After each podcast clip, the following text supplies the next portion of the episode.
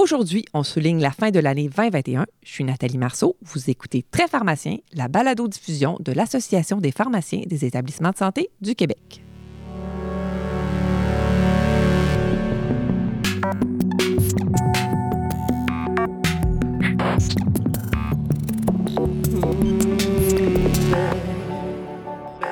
Bonjour à vous tous, chers auditeurs. Vous le savez, la fin de l'année est un moment propice pour les rétrospectives. Alors, à Très Pharmacien, on s'est dit qu'on pouvait, nous aussi, nous prêter à cet exercice.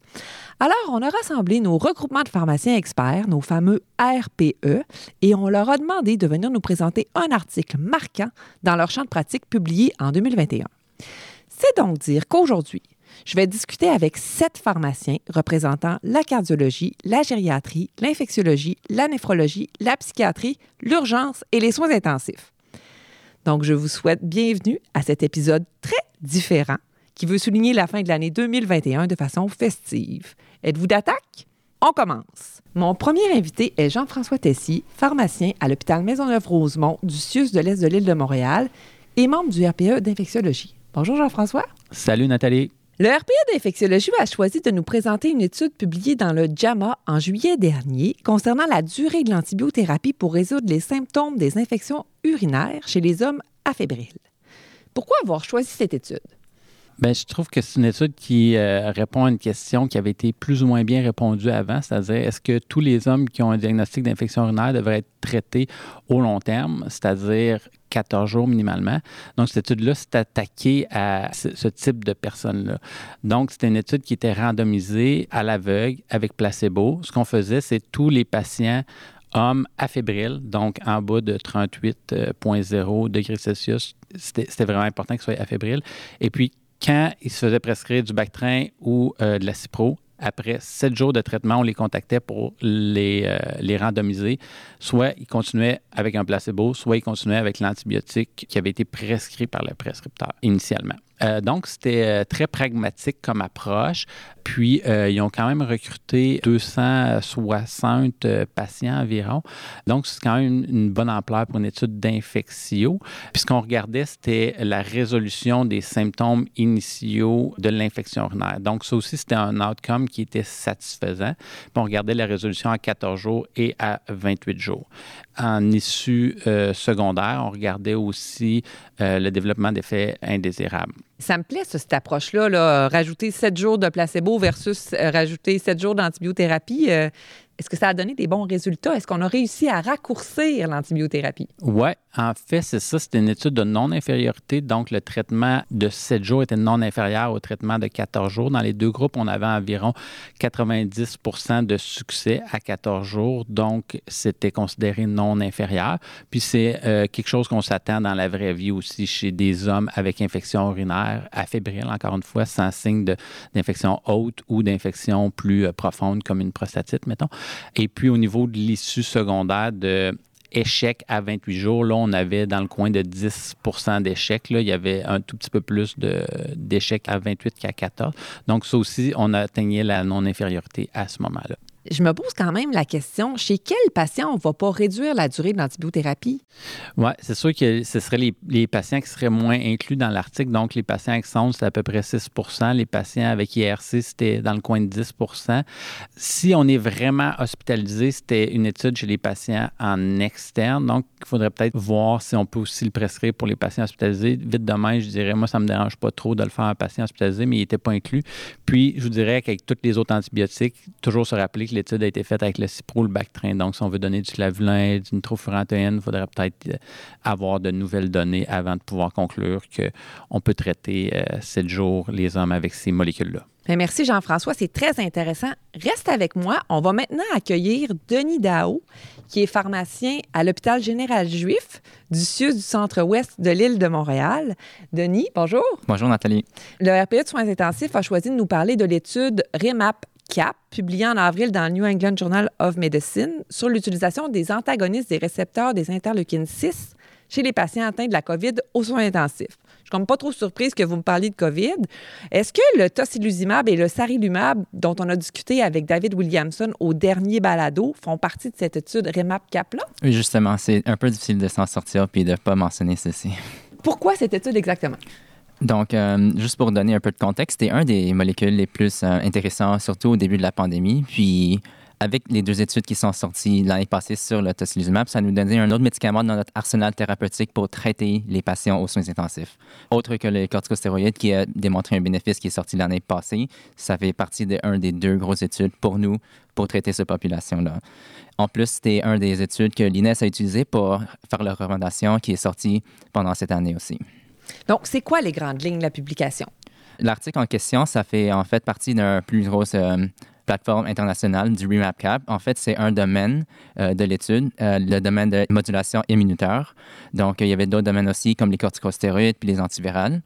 La raison que j'ai choisi cette étude, plutôt que l'autre étude qui est sortie sur l'autocilizumab cette année, c'est parce que c'était vraiment étudié chez notre population aux soins intensifs. Donc, c'était des patients qui étaient admis dans moins de 24 heures. C'était quelque chose qui est très important, puis qui nécessitait un support euh, ventilatoire ou support hémodynamique. Dans cette étude, on a démontré que les patients admis avaient une diminution de le nombre de jours sans support d'organes artificiels.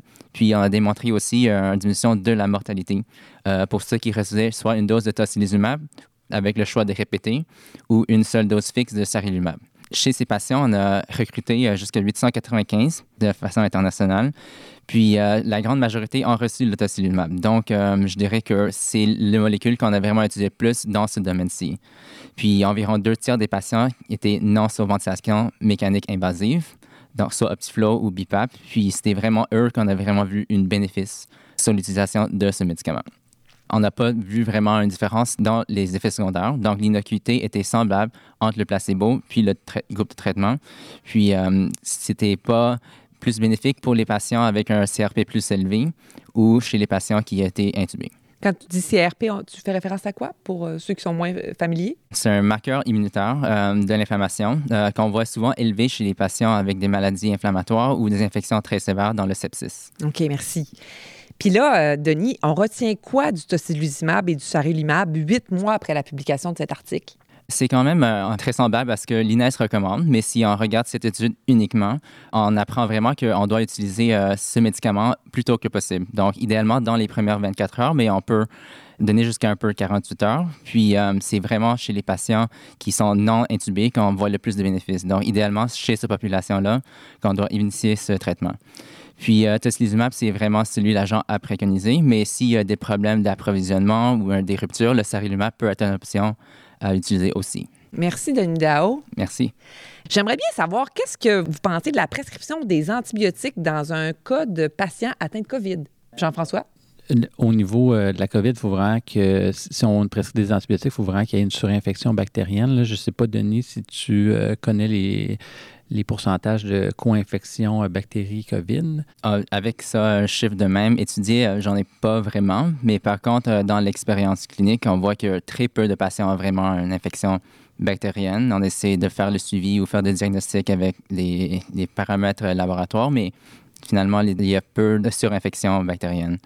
C'est un peu la même chose qu'on voit chez nous. Souvent, on dit qu'il y a à peu près 5 euh, à 10% environ euh, de surinfection bactérienne. Donc, c'est moins qu'avec la grippe. Donc, euh, au niveau de la, prescription d'antibiotiques, c'est sûr que si on a une pneumonie à COVID vraiment diagnostiquée, c'est quand même assez rare qu'on a une surinfection bactérienne. Donc, dans ces cas-là, les antibiotiques ne seront pas nécessaires d'emblée. Donc, on va continuer à lire les études sur les antiviraux euh, publiées dans nos revues prestigieuses. Ben, merci, Nathalie. Merci, Denis. Merci, Jean-François. On va aller maintenant parler du cotransporteur de sodium glucose de type 2, les ISGLT2, avec notre RPE de cardiologie et notre RPE de néphrologie.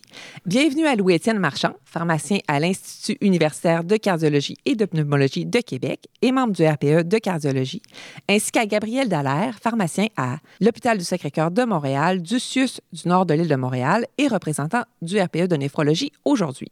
Bonjour Louis-Étienne. Bonjour. Bonjour Gabriel. Bonjour Nathalie. On va commencer avec Louis-Étienne. Écoute, Louis-Étienne, le RPA de cardiologie a choisi de partager une étude sur l'empagliflozine chez les patients souffrant d'insuffisance cardiaque avec fraction d'éjection préservée. C'est une étude qui est parue en octobre dernier dans le New England Journal of Medicine. Mais dis-moi, pourquoi est-ce que les pharmaciens devraient s'intéresser à cette étude? En fait, il faut se rappeler qu'on a énormément de thérapies efficaces pour l'insuffisance cardiaque avec fraction d'éjection abaissée qu'on pense à nos ISCA, nos bêta-bloqueurs, la sacubitril valsartan, euh, la spironolactone.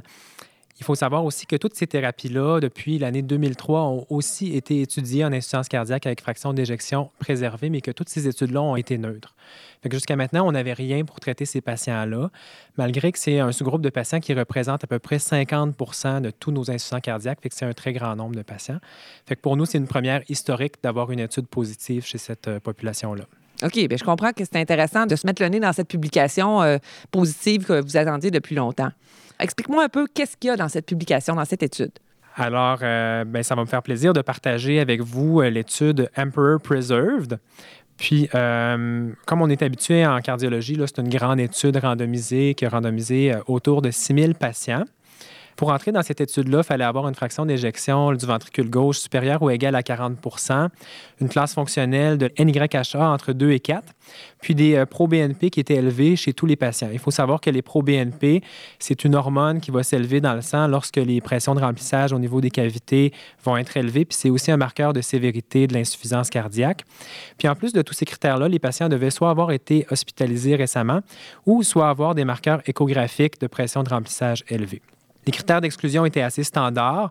Il faut savoir que pour entrer dans l'étude, le DFGE minimal requis était de 20 ml par minute, donc il n'y avait pas de patients en bas de ça. Puis les patients étaient randomisés à l'empagliflozine 10 mg ou le placebo, donc la petite dose d'empagliflozine. Puis ce qu'on mesurait, c'est l'issue standard qu'on mesure dans la majorité de nos études en insuffisance cardiaque. Fait que c'était le combiné du premier événement entre une mortalité cardiovasculaire et une première hospitalisation pour insuffisance cardiaque. Je ne m'attarderai pas sur l'analyse statistique qui était assez standard et sans particularité. Euh, c'est ce qu'on retrouve habituellement dans ce genre d'études-là. Quand on regarde la population, c'était une population assez typique d'insuffisance cardiaque avec fraction d'éjection préservée, donc une population un peu plus âgée que ce qu'on a habituellement dans nos études. Des patients très, très comorbides avec une haute prévalence de fibrillation auriculaire autour de 50 ce qui est plus que ce qu'on voit normalement. 49% euh, des patients étaient diabétiques aussi, donc c'est une étude avec l'empagliflozine, mais qui incluait énormément de patients non diabétiques également. Les patients étaient très bien traités pour leur comorbidité, puis euh, prenaient un inhibiteur du système rénine-angiotensine dans 80% des cas. Quand on regarde la fraction d'éjection des patients, il faut savoir que ce n'était pas uniquement des patients avec fraction d'éjection dite préservée. On parle de fraction d'éjection préservée en haut de 50% mais il y avait à peu près le tiers des patients qui étaient entre 40 et 50% ce qu'on appelle le mid-range, qui était un petit peu entre une fraction d'éjection réduite et une fraction d'éjection préservée. Après un suivi médian de 26 mois, euh, l'issue primaire était survenue chez 13,8% des patients sous empagliflozine versus 17,1% des patients sous placebo, ce qui nous donne une réduction du risque relatif de 21% avec un P qui était hautement significatif, donc un résultat positif. Puis si on sépare l'issue primaire entre ces deux composantes, on se rend compte que euh, la réduction euh, du risque était essentiellement drivée par une réduction du risque d'hospitalisation euh, pour insuffisance cardiaque. Il y avait une tendance à réduction de la mortalité cardiovasculaire, mais c'était beaucoup moins important.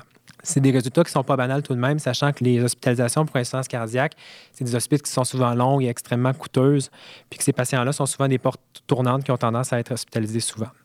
Si on regarde du côté de l'innocuité, euh, en fait, là, euh, 23% des patients dans l'étude ont arrêté la médication pendant l'étude, ce qui est quand même beaucoup, mais cet, arrêt de traitement-là était aussi fréquent dans le groupe placebo que dans le groupe empagliflozine. Puis, les effets secondaires étaient assez typiques de ce qu'on retrouve habituellement dans les études avec les ISGLT2, soit un peu plus d'hypotension et de mycose génitale. Pour ce qui est des autres effets secondaires qui avaient peut-être eu des signaux dans le passé, comme les fractures, les amputations, les acidocétoses, il n'y en avait pas plus de façon intéressante, quand on a 6 000 patients, on peut se permettre de regarder certains sous-groupes de patients. Il euh, faut savoir que le, bénéfice du, traitement était aussi présent qu'on soit diabétique ou non diabétique, euh, qu'on prenne des inhibiteurs euh, du système rénine-angiotensine ou pas. Puis autre chose intéressante, il y avait peut-être une petite tendance à ce que les gens qui étaient dans le mid-range, soit entre 40 et 50% de fraction d'éjection, bénéficient un peu plus, mais cette tendance-là n'était pas significative. Fait que je comprends que les résultats sont très significatifs. Vous devez être content. Écoute, l'étude a paru il y a un peu plus de deux mois. En quoi ça va avoir un impact sur la pratique? Qu'est-ce que ça va changer? Il faut savoir que les inhibiteurs du SGLT2, c'est des thérapies qu'on est encore en train d'apprivoiser, même chez nos patients avec fraction d'éjection abaissée pour qui on a un peu plus de recul. Euh, l'indication pour l'empagliflozine euh, va être à venir au Canada, euh, mais on peut déjà commencer à l'utiliser chez nos patients diabétiques qui rencontrent les critères pour leur utilisation pour leur diabète. chez les patients non diabétiques, c'est sûr que là, le remboursement, c'est un peu le nerf de la guerre, puis c'est extrêmement compliqué là, actuellement faire rembourser ces molécules-là chez les patients non diabétiques. Bien, merci Louis-Étienne, c'est certainement très intéressant. On sort un peu des patients insuffisants cardiaques pour se concentrer sur les patients insuffisants rénaux et avec la prise de dabagliflozine. Je me tourne vers toi, Gabriel. Je dirais que l'étude d'Apasikedi est probablement un des points tournants le plus important dans la maladie rénale depuis l'arrivée des ICA et des ARA sur le marché, qui, eux, ont montré une diminution de la progression de la maladie rénale, euh, puis également des bénéfices au niveau cardiovasculaire. La maladie rénale est souvent délaissée par les grandes études cliniques, tant dans l'étude directe de cette pathologie-là que par l'inclusion des patients avec euh, maladie rénale. Mais également en pratique, les cliniciens ont souvent tendance à oublier ou même minimiser euh, la maladie rénale. Et même les patients, des fois, sont même pas au courant de leur propre diagnostic, compte tenu que la maladie est souvent très silencieuse et a peut-être même un côté un peu insidieux. Donc, vraiment, l'étude d'Apaskedi euh, est vraiment, selon moi, cruciale à présenter vu l'ampleur, justement, et l'importance des résultats que l'étude a amené, euh, mais également l'impact que ça va avoir sur tous les cliniciens qui vont traiter ce type de patients-là, parce que selon moi, on va tous en rencontrer dans notre pratique et dans notre clinique. Alors, je comprends mieux pourquoi vous êtes allé chercher une étude en 2020 alors qu'on fait une rétrospective 2021. Alors, explique à nos auditeurs, c'est quoi euh, les résultats de cette étude? Pour parler un peu de l'étude, donc c'est une étude qui a été randomisée, contrôlée chez près d'environ 4000 patients euh, dans environ 20 pays. Euh, elle a été effectuée chez des patients avec un DFG autour de 25 à 75 ml par minute. Ce qui est important de mentionner, c'est qu'il devait présenter également un ratio albumine sur créatinine qui était modérément ou sévèrement augmenté. Ça tournait autour d'un 0,03 g euh, par jour jusqu'à plus de 6 grammes de protéines au niveau des urines par jour. Ce qui est important également de mentionner, c'est que c'était effectué chez les diabétiques, mais également chez les non-diabétiques. Donc, on avait plusieurs étiologies différentes d'insuffisance rénale. Euh, les patients devaient être sous dose maximale tolérée d'IOCA et euh, ou d'ARA. On randomisait ensuite les patients à soit une dose de dapagliflozine de 10 mg par jour ou bien un placebo. Au niveau de l'issue principale qui était mesurée, c'est un du déclin de la fonction rénale de plus de 50 de l'incidence d'une insuffisance rénale terminale ou bien une mortalité dans le fond de cause cardiovasculaire ou euh, rénale. Euh, l'analyse statistique était relativement euh, très standard. Au niveau de la population qu'on a obtenue dans les résultats, elle, est relativement représentative de ce qu'on va retrouver en clinique. Donc, un âge moyen autour de 62 ans, environ 38% des patients qui présentaient une maladie cardiovasculaire de base. Puis, on a obtenu un DFG moyen autour de 43 euh, ml par minute. Environ 50% des patients, bien entendu, qui étaient dans le groupe entre 30 et 45 ml par minute. Il y a deux tiers des patients qui présentaient, oui, du diabète, mais il y a également le tiers, un tiers des patients qui n'avaient pas de diabète. Donc, c'est principalement, je dirais, dans ce groupe-là que les résultats sont particulièrement intéressants. Euh, le ratio euh, albumine sur créatinine médian qu'on a obtenu dans l'étude était de 110 euh, mg par millimol, ce qui peut représenter environ un 2 g par jour de, de protéinurie. Donc, le suivi euh, moyen d'étude a été fait sur 2,4 ans. L'étude a été arrêtée de façon prématurée compte tenu euh, des bénéfices majeurs qu'on a observés dans les analyses euh, intérimaires. Donc, on a noté une diminution du risque relatif de 40 du composite au niveau de l'issue primaire, ce qui est quand même majeur. en issue secondaire, lorsqu'on reprenait différents éléments du composite, on avait une diminution statistiquement significative du déclin de la fonction rénale, de la mortalité toute cause. Et au niveau du déclin, on avait une diminution d'environ 2 ml par minute de différence entre les deux groupes, ce qui est relativement cliniquement significatif au niveau de la maladie rénale. Mais il y a aussi une sous-analyse pré-planifiée de euh, qui était planifiée, qui a été publiée dans l'Ancet en janvier, qui s'intéressait particulièrement aux bénéfices cardiovasculaires et rénaux, mais dans la population sans diabète. Et on a montré, dans le fond, les mêmes avantages. Donc, une diminution du déclin de la fonction rénale, une diminution de la mortalité toute cause, qui était principalement due à une diminution des infections et des cancers. Puis la raison exacte est encore en analyse présentement. Puis pour conclure, je dirais peut-être que l'innocuité n'était euh, pas vraiment inquiétante euh, au niveau de l'étude. C'était probablement les effets secondaires standards qu'on s'attend avec euh, cette classe de molécules-là. Hmm. Dis-moi, là, ça fait quand même un bon recul. On a octobre 2020 pour la première étude, janvier 2021 pour la sous-analyse. Est-ce que ça a changé quelque chose dans la pratique? Oui, certainement. C'est rendu, selon moi, même un incontournable qui devrait même devenir un questionnement automatique quand on établit le plan de traitement d'un patient avec l'IRC. Donc, juste se questionner, est-ce que ce patient-là molécule-là rencontre ou pas les critères pour recevoir euh, un GLT2. C'est devenu de la deuxième ligne de traitement euh, dans notre arsenal thérapeutique après justement un ISCA ou un ARA euh, chez les patients qui présentent une protéinurie et même s'ils n'ont pas de diabète. C'est vraiment assez majeur. C'est sûr que présentement, avec la RAMQ, c'est un peu difficile de faire euh, rembourser ces molécules-là. C'est un enjeu qui est souvent majeur. Chose importante, euh, peut-être à mentionner, c'est que cette molécule-là doit être poursuivie jusqu'à la dialyse. Donc, dans l'étude, c'est comme ça qu'on fonctionnait. Donc, oui, on ne peut pas initier la molécule en deçà d'un 25 ml minutes, mais on doit la poursuivre jusqu'à la dialyse. Euh, donc, c'est bien important d'être sensibilisé qu'on va avoir beaucoup de plus de patients qui vont maintenir ces molécules-là, même en deçà du seuil d'inclusion des études. Puis finalement, peut-être le, dernier point, c'est que je vous invite peut-être à rester même à l'affût parce qu'il y a une autre grande étude qui est qui est en cours présentement puis qui va peut-être même élargir davantage la population des patients avec l'insuffisance rénale. Euh, donc, c'est chez des non-diabétiques entre autres, mais également, on n'a pas besoin du critère de la protéinurie pour des patients entre 20 et 45. Donc, ils sont en train présentement d'étudier ce sous-groupe-là, voir si on va obtenir les mêmes bénéfices. Hmm. Donc, à suivre, peut-être qu'on te réinvitera pour nous expliquer l'étude Kidney euh, en 2022. Pour le bénéfice de nos auditeurs, y a-t-il des choses que vous aimeriez apporter à leur attention par rapport à ces médicaments? Peut-être Louis-Étienne d'abord. Moi, je suis très encouragé par les euh, résultats de l'étude euh, Emperor Preserved. Comme en néphro, un peu le pendant, il y a une autre étude qui est l'étude Deliver qui va étudier la dapagliflozine dans le même contexte. Fait que c'est sûr que si ces données-là sont positives aussi, ça va un peu confirmer euh, euh, les résultats de la première étude. Ça va nous encourager encore davantage. On est en train, en fait, de se, se familiariser avec l'utilisation de, ces molécules-là. Puis euh, j'inviterais juste les gens quand même à, faire preuve un peu de jugement avant de l'initier à grande échelle chez cette population-là d'insuffisance cardiaque avec fraction d'éjection préservée, qui, comme je le rappelle, c'est 50% de tous nos insuffisants cardiaques. C'est pas mal de monde. Ce qu'il faut se rappeler, c'est que c'est une étude, en fait, c'est des patients ultra sélectionnés qui sont là-dedans. Dans nos cliniques d'insuffisance cardiaque, les patients avec fraction d'éjection préservée, il y a des gens très, très frêles, très âgés, 85, 90 ans et plus.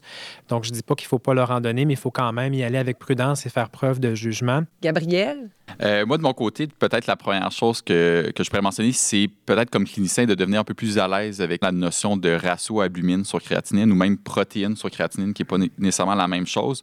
Il y a différentes unités de mesure euh, également qui existent, donc il faut faire juste attention dans l'interprétation lorsqu'on analyse ce type d'études-là, parce que ça va devenir un critère pour savoir est-ce qu'on peut donner ou pas les molécules. Puis peut-être que une des sources, dans fond, pour aller euh, s'informer, c'est justement au niveau du Codigo. Ils ont des beaux petits tableaux qu'on peut aller consulter. Puis peut-être la deuxième chose, c'est vraiment euh, au niveau des jours de maladie. Oui, la sélection des patients, je pense qu'elle est très importante, mais justement, surtout en utilisant ces molécules-là avec euh, des patients avec l'insuffisance rénale avancée, il faut faire un bon enseignement au niveau des patients qui doivent arrêter ce type de molécules-là lorsque justement sont malades. Euh, donc, il faut bien sélectionner nos patients. Merci à vous deux. Merci Gabriel. Merci Louis-Étienne. Merci. Maintenant, je vais accueillir Vincent Dagenet-Beaulé, qui est pharmacien à l'hôpital général juif du CIUS du centre-ouest de l'île de Montréal et membre du RPE de psychiatrie. Bonjour Vincent. Bonjour Nathalie. Pour les auditeurs qui se demandent pourquoi Vincent vous semble avoir une voix familière, eh bien, je vous rappelle que c'est parce qu'il était avec nous au dernier épisode pour nous parler de schizophrénie. Vincent, est-ce que tu vas nous reparler de schizophrénie aujourd'hui? En fait, oui, euh, je vais vous présenter une étude de, par Leust, une méta-analyse en réseau qui est apparue en août passé dans le JAMA Psychiatry. Puis pourquoi as-tu choisi cette étude particulièrement dans notre rétrospective 2021? Mais parce que ça change un peu la pratique. On parle souvent d'utiliser la dose minimale efficace pour à peu près toutes les pathologies. Euh, et ça, ça remet un peu en perspective, c'est quoi la dose minimale efficace en schizophrénie? Ça fait un peu écho à une étude qu'il y avait eu en 2020, donc qui était sur euh, la phase aiguë de la schizophrénie. Mais cette étude-là, c'est pour la prévention des rechutes. Donc, c'est euh, un peu le pendant de ce qu'on a vu l'année passée. Parle-moi un petit peu des caractéristiques de cette publication qu'est-ce qui est important là-dedans de retenir, c'est que c'est une méta-analyse de 26 études d'essais randomisés contrôlés, puis avec des, doses multiples dans chaque étude. Donc, les doses de chaque molécule ont été transformées en équivalent risperidone, donc majoritairement avec la dose de dose maximale efficace. Donc, il y a plusieurs façons de faire des conversions de doses antipsychotiques, mais ça, c'en est une. Donc, on y va avec la dose maximale efficace, et après ça, on essaie de voir comment on peut convertir ça d'une molécule à l'autre. Fait que ça a ses, ses avantages et ses inconvénients, mais ça, c'est la, la méthode qu'on a utilisée dans cette étude-là. Puis, y a-t-il une dose-réponse? oui, on voit effectivement qu'il y a une dose-réponse. Elle est bien, bien, bien logarithmique. là. Donc, on peut voir qu'il y a un début d'inflexion de la courbe à 2,5 mg, mais c'est probablement à 3,5 mg d'équivalent risperidone qu'on voit euh, une courbe qui s'aplatit. Bon, on parle de courbe, mais en pratique, qu'est-ce que ça veut dire pour nous, euh, Vincent? Ça veut dire qu'il euh, y a probablement la dose minimale efficace qu'on devrait utiliser pour un patient. C'est probablement aux alentours de 3-4 mg. Donc, c'est sûr que là, ça dépend beaucoup de ce que le patient euh, vit comme symptôme, mais on ne devrait pas être tenté de diminuer tant que ça la dose d'équivalent risperidone. des fois, on a une certaine réponse là, avec une, une dose de 4-5 mg. On pourrait avoir tendance de diminuer cette dose-là jusqu'à 2 mg. Donc, c'est ce qu'on faisait un peu euh, avant pour avoir la dose minimale efficace, il y a quand même des effets secondaires dont on a parlé qui sont dose dépendants. Donc, on pourrait tenter de diminuer les doses pour diminuer les effets secondaires. Ce que ça nous dit, cette étude-là, c'est qu'en prévention des rechutes, l'efficacité est aussi dose dépendante. Donc, si on diminue trop la dose, mais à ce moment-là, on, on n'aura plus d'efficacité. Le patient aura peut-être plus d'effets secondaires, mais il n'y aura plus d'efficacité non plus. Donc, ce que ça dit, c'est qu'en équivalent risperidone, on serait mieux d'être toujours en haut de 2,5 mg et probablement plus aux alentours de 3,5 mg. Est-ce qu'on peut penser que c'est la même chose pour les autres antipsychotiques? Oui, c'est intéressant parce qu'il y a beaucoup de molécules qui sont extrêmement similaires à ça. Donc, on peut voir là, dans les appendices de cette étude-là que c'est presque la même courbe pour tous les antipsychotiques.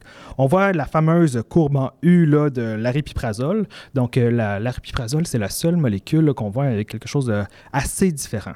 Donc, ce que ça veut dire, c'est que les doses supérieures à 15 mg, là, il n'y a peut-être pas d'avantage à augmenter la dose. Mais en fait, il y a peut-être même des désavantages à augmenter la dose pour euh, l'aripiprazole en haut de 15 mg. C'est pas toujours ça qu'on fait en pratique parce qu'il y a aussi tous les polymorphismes génétiques. Donc, si on a un patient, par exemple, ultra-métabolisateur du 2D6, bien là, à ce moment-là, on pourrait vouloir augmenter la dose de l'aripiprazole. Vincent, tu me parles du bas de l'intervalle thérapeutique, mais est-ce que ça veut dire qu'il y a aussi un haut de l'intervalle thérapeutique qu'on devrait considérer? Bien, en fait, c'est euh, comme c'est une courbe qui est relativement plate, donc euh, logarithmique là, pour euh, les, les, mathématiques nerds. Donc, on a un petit avantage à augmenter les doses, mais c'est vraiment pas aussi intéressant que dans les basses doses.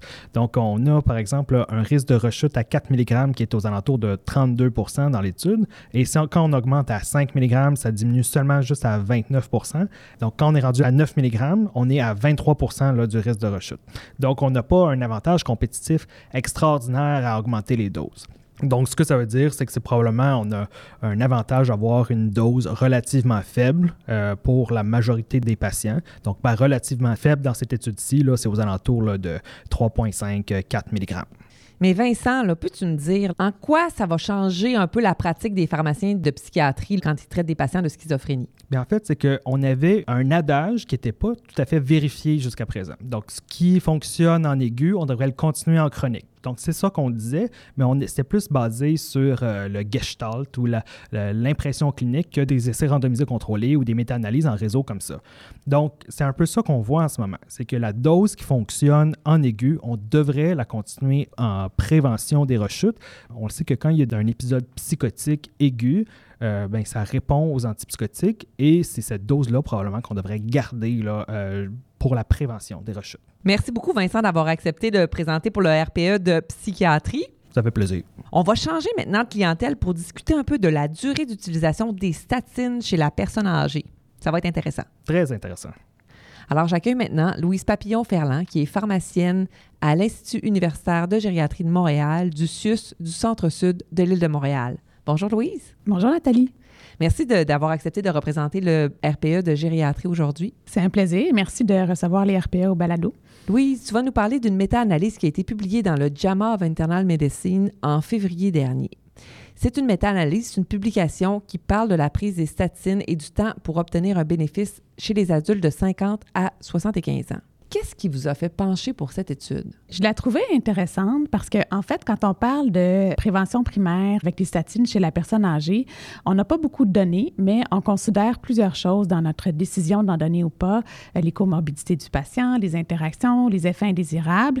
Et parmi tous les facteurs, euh, le temps pour obtenir un bénéfice du traitement ou le time to benefit est un des facteurs importants euh, qu'on tient en compte. Rappelle-moi un peu, c'est quoi les principes de base du temps pour le bénéfice ou allons-y pour le time to benefit euh, pour, dans le cadre du balado? Bien, le terme le dit, c'est le temps pour obtenir un bénéfice euh, avec notre traitement qui serait statistiquement significatif. Euh, c'est quoi l'objectif de ça finalement? C'est de mieux identifier les patients qui vont être susceptibles de retirer un bénéfice d'une thérapie préventive et qui n'auraient pas seulement les risques finalement. Donc, en principe, si on pense que notre patient a une espérance de vie qui serait supérieure au time to benefit, bien, notre patient pourrait bénéficier du traitement, toujours avec un processus de décision partagée. Si l'espérance de vie est inférieure au time to benefit, bien, à ce moment-là, probablement que c'est une thérapie qu'on peut ne pas recommander parce que le bénéfice est peu probable. Si ça se ressemble les deux, bien, on, naturellement, c'est une, une, zone grise qu'on discute avec le patient. C'est quoi la controverse avec les statines à ce moment-là?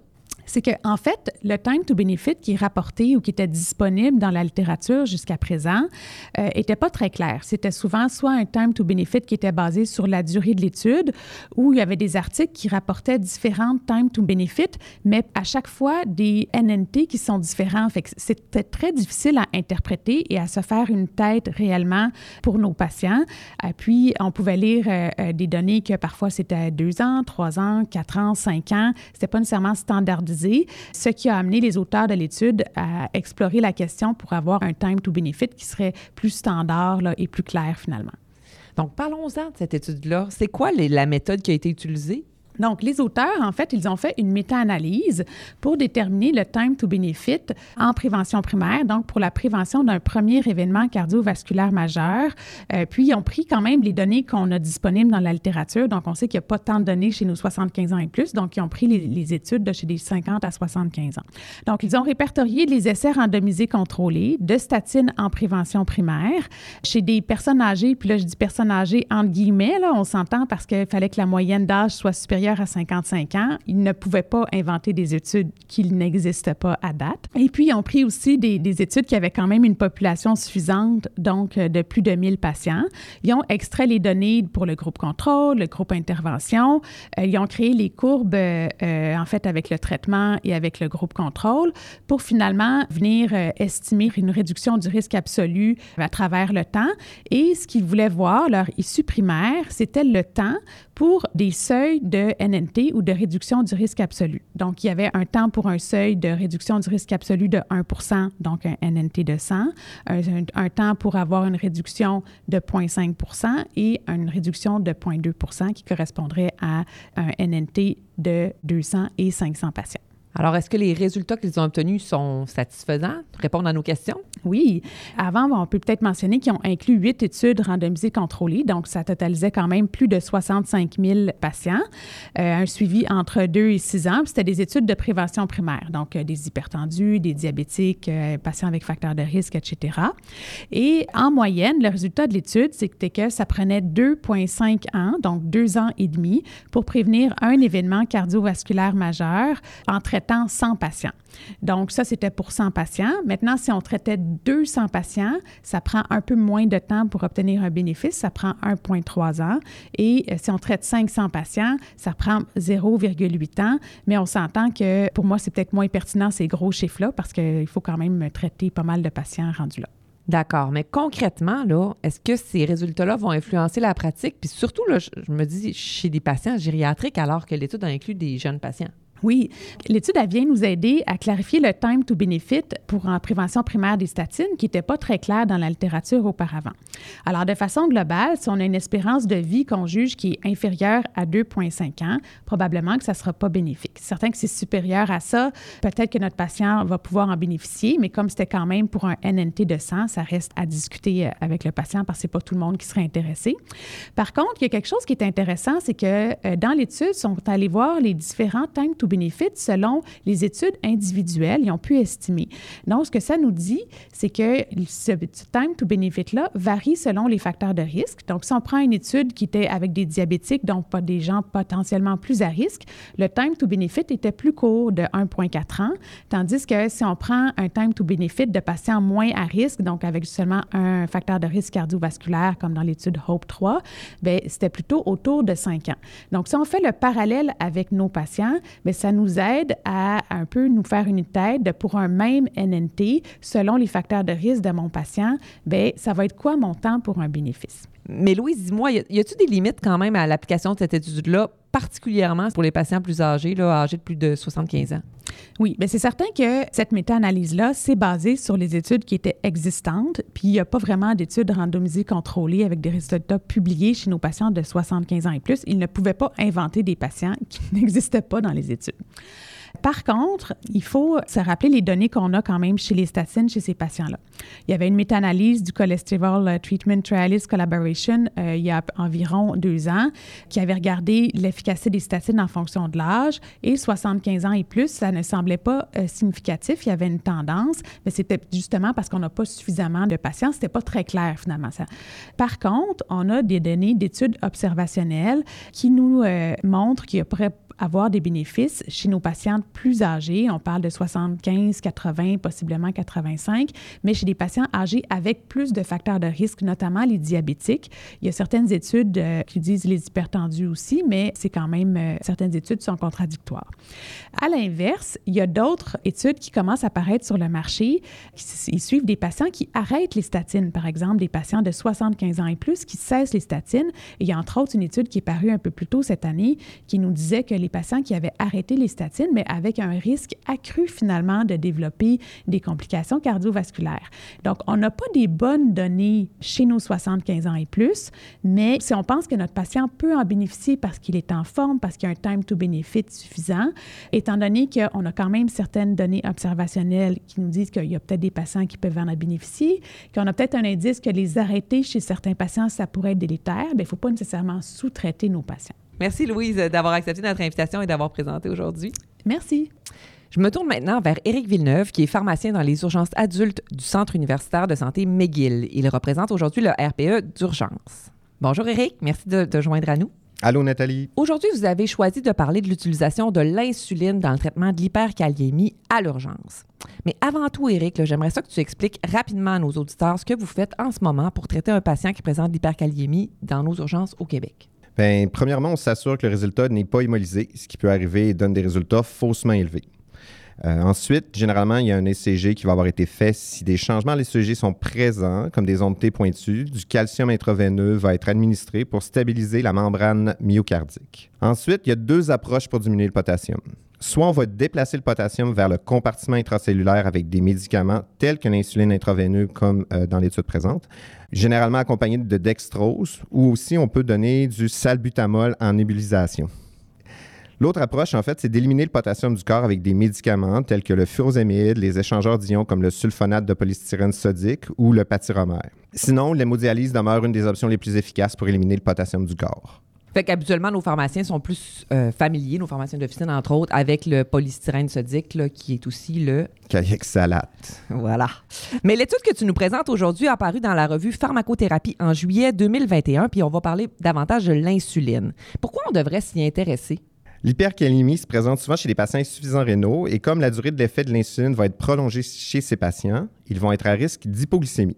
La dose habituelle pour le traitement de l'hyperkaliémie est de 10 unités d'insuline régulière accompagnées de dextrose, mais plusieurs études ont été publiées dans les dernières années avec des doses réduites de 0,1 unité par kilo ou d'autres avec 5 unités. Le problème, c'est que ce sont souvent des études avec des petites tailles d'échantillons, parfois moins d'hypoglycémie, mais une réduction moins grande de potassium.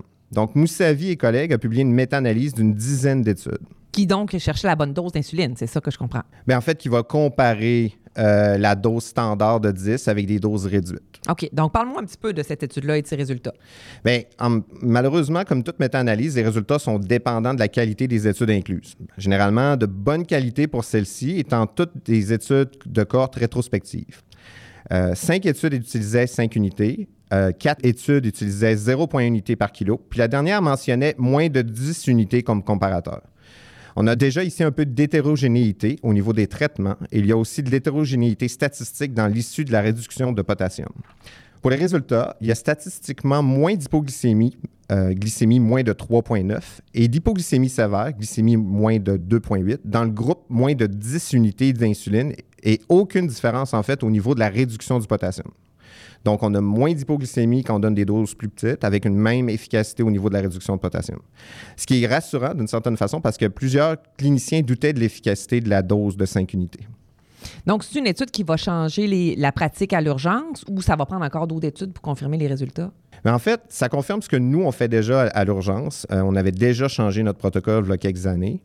Euh, il y a des études qui continuent à être publiées, par contre, sur le sujet. Euh, il y en a une dernièrement, en fait, qui est sortie au mois d'octobre, Pearson et collègues, qui comparait 5 et 10 unités de façon rétrospective avec des résultats différents de la méta-analyse. En fait, eux, ils n'ont pas de différence au niveau des hypoglycémies. Puis il y a une plus grande efficacité de la réduction de potassium dans le groupe 10 unités.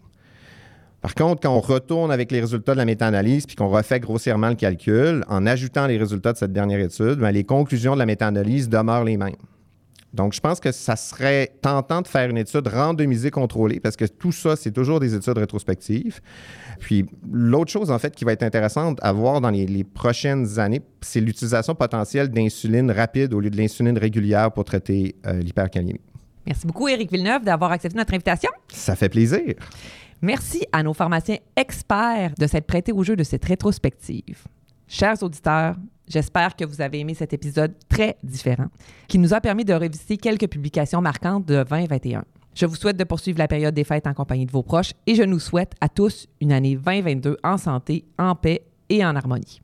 On se revoit en février pour discuter de dyslipidémie avec Michel Germain de l'IUCPQ. À très bientôt.